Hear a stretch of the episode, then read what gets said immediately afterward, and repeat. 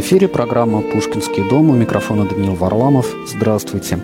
Сегодня мы вновь встречаемся с Еленой Ивановной Якубовской, старшим научным сотрудником фонограмм архива Пушкинского дома Института русской литературы. Здравствуйте, Елена Ивановна. Здравствуйте.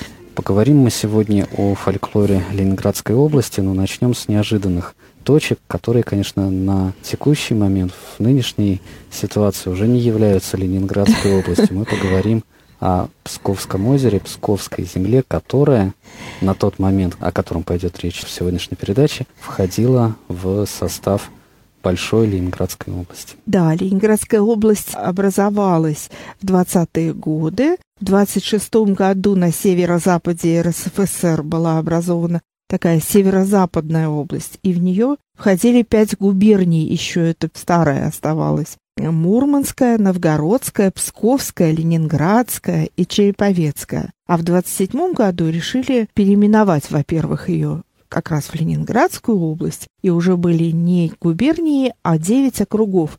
Ленинградский, Лужский, Ладейно-Польский, Псковский, Великолудский, Новгородский, Боровический, Череповецкий и даже еще и Мурманский туда же вошел. То есть она была просто громадная, эта Ленинградская область. Фактически Ленинградская область раньше граничила с Норвегией. Да-да, так и есть.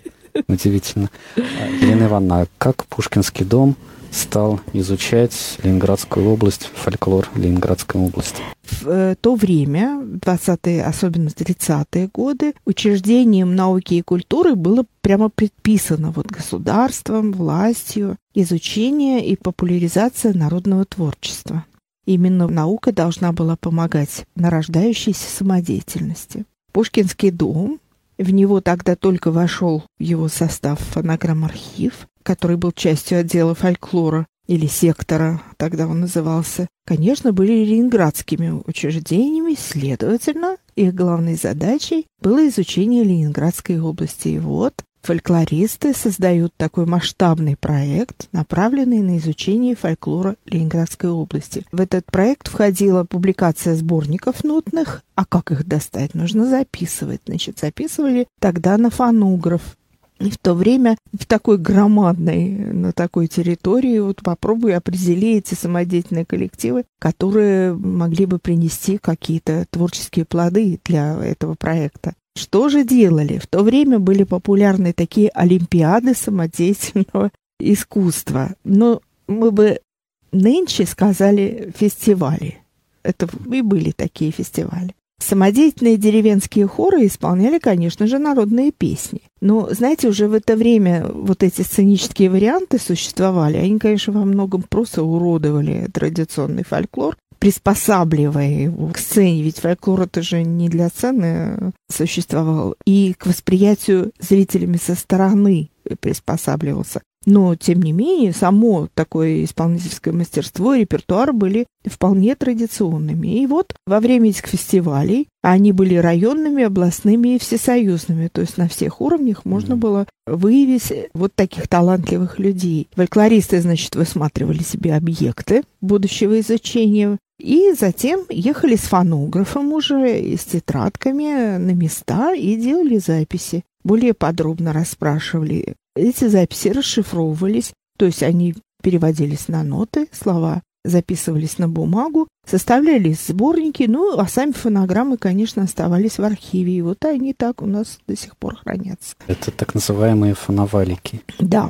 фоновалики, но я думаю, нашим слушателям не надо объяснять. Мы, кажется, уже Светлана Викторовна рассказывала, что такое фоновалик. Да, в, в одной из наших предыдущих передач руководитель фонограмм архива Светлана Подрезова рассказывала об этом формате, как сейчас говорят, формате да, записи. Да. Но ведь фоновалики это довольно хрупкий материал. Многое ли сохранилось? Сохранилось вообще очень много, потому что этот материал имеет свойство каменеть, я бы сказала. То есть сейчас они гораздо более сохранные, чем, например, магнитная лента.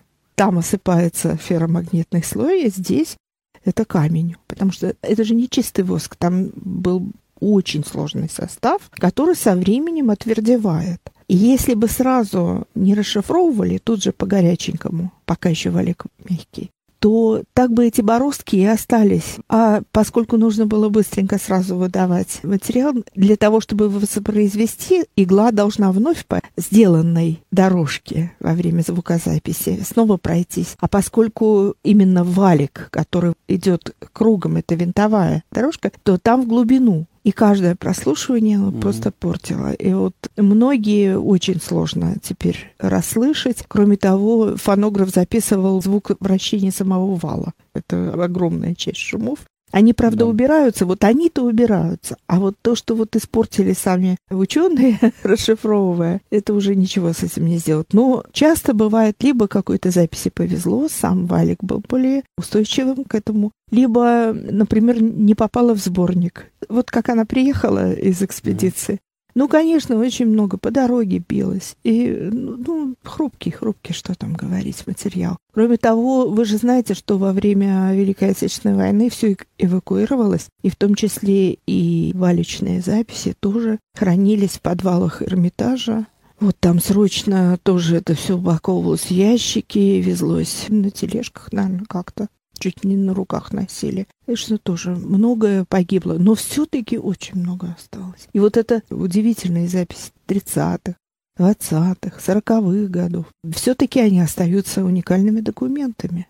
Какие записи тех лет сохранились в фонограмм-архиве? Что представляет собой архив за тот период в Пушкинском доме? Ну, их достаточно много. Конечно, возможности были иные. Валиков ведь много не возьмешь с собой. Это безумно тяжелые. Это все очень... Это сейчас я еще немножко об этом расскажу, как это все происходило. Но все-таки они есть. А сегодня вот как-то я думала-думала, что показать. И мне кажется, что то будет интересно услышать о записях, сделанных на берегах Псковского озера. Ведь Псковское озеро тоже, эта территория входила в Ленинградскую область. И многим нашим слушателям наверняка известно и о многом говорит даже название острова Залита, по-старинному Талапска. Здесь долгие годы служил почитаемый в народе старец отец Николай Гурьянов. Между прочим, в свое время и мне довелось там именно в фольклорной экспедиции побывать. И ситуация была такова, что батюшка нам помог сделать записи. То есть он понимал важность? Разумеется. Он, он вообще понимал и чувствовал вопросы культуры как никто. Мы тогда почувствовали, что о нем вообще ничего не знали студенты, совершенно чистые доски явились. Это какой примерно год был? Это был не примерно, а точно 81 год.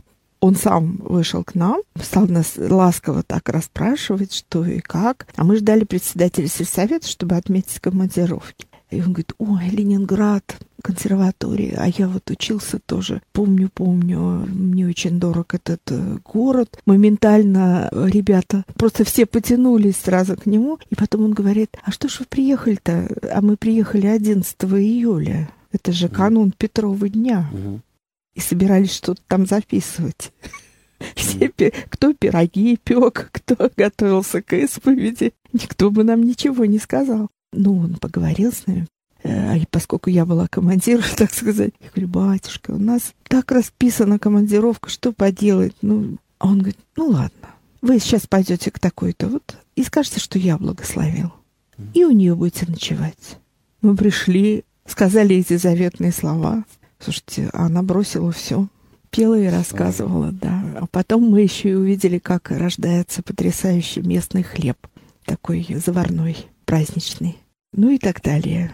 Так вот, на этом острове в те-то уж годы предвоенные просто процветала народная песня, и были замечательные исполнители, которые ну, в самодеятельности в буквальном смысле этого слова, они сами хотели петь вместе. Их там было э, человек шесть или семь. Они собирались, репетировали, ну а поскольку были эти олимпиады, они на них выступали. И вот так о них узнали ученые Пушкинского дома. Я хочу показать вам в исполнении певиц острова Залита лирическую песню, которая когда-то пелась женщинами весной после Пасхи, когда они выходили на берег озера, ходили тынком, то есть взявшись под руки. Тын — это плетень, и вот сплетенные руки — это как бы вот такими плетнями они ходили друг за другом. Получался ряд, ряд, ряд. И иногда просто стояли на берегу, любовались закатом и пели. Слова песни такие. «Я не верила милым подруженькам, почему мне милого дружка жаль? Уж я не верила, что жаль, а теперь, ну, девушка, поверю. Сама я дружка милого нажила. Уж сама я милого нажила. Вы послушайте, милые подруженьки, что я девушка бедная скажу. Чистой совестью девушка взаправду. Кого нету здесь, того мне больно жаль. Куда скрылся, уехал, удалился. Он на лето теплое из глаз. На прощанице миленький оставил свои ласковые миленькие слова. Слова ласковые, миленькие, приятные.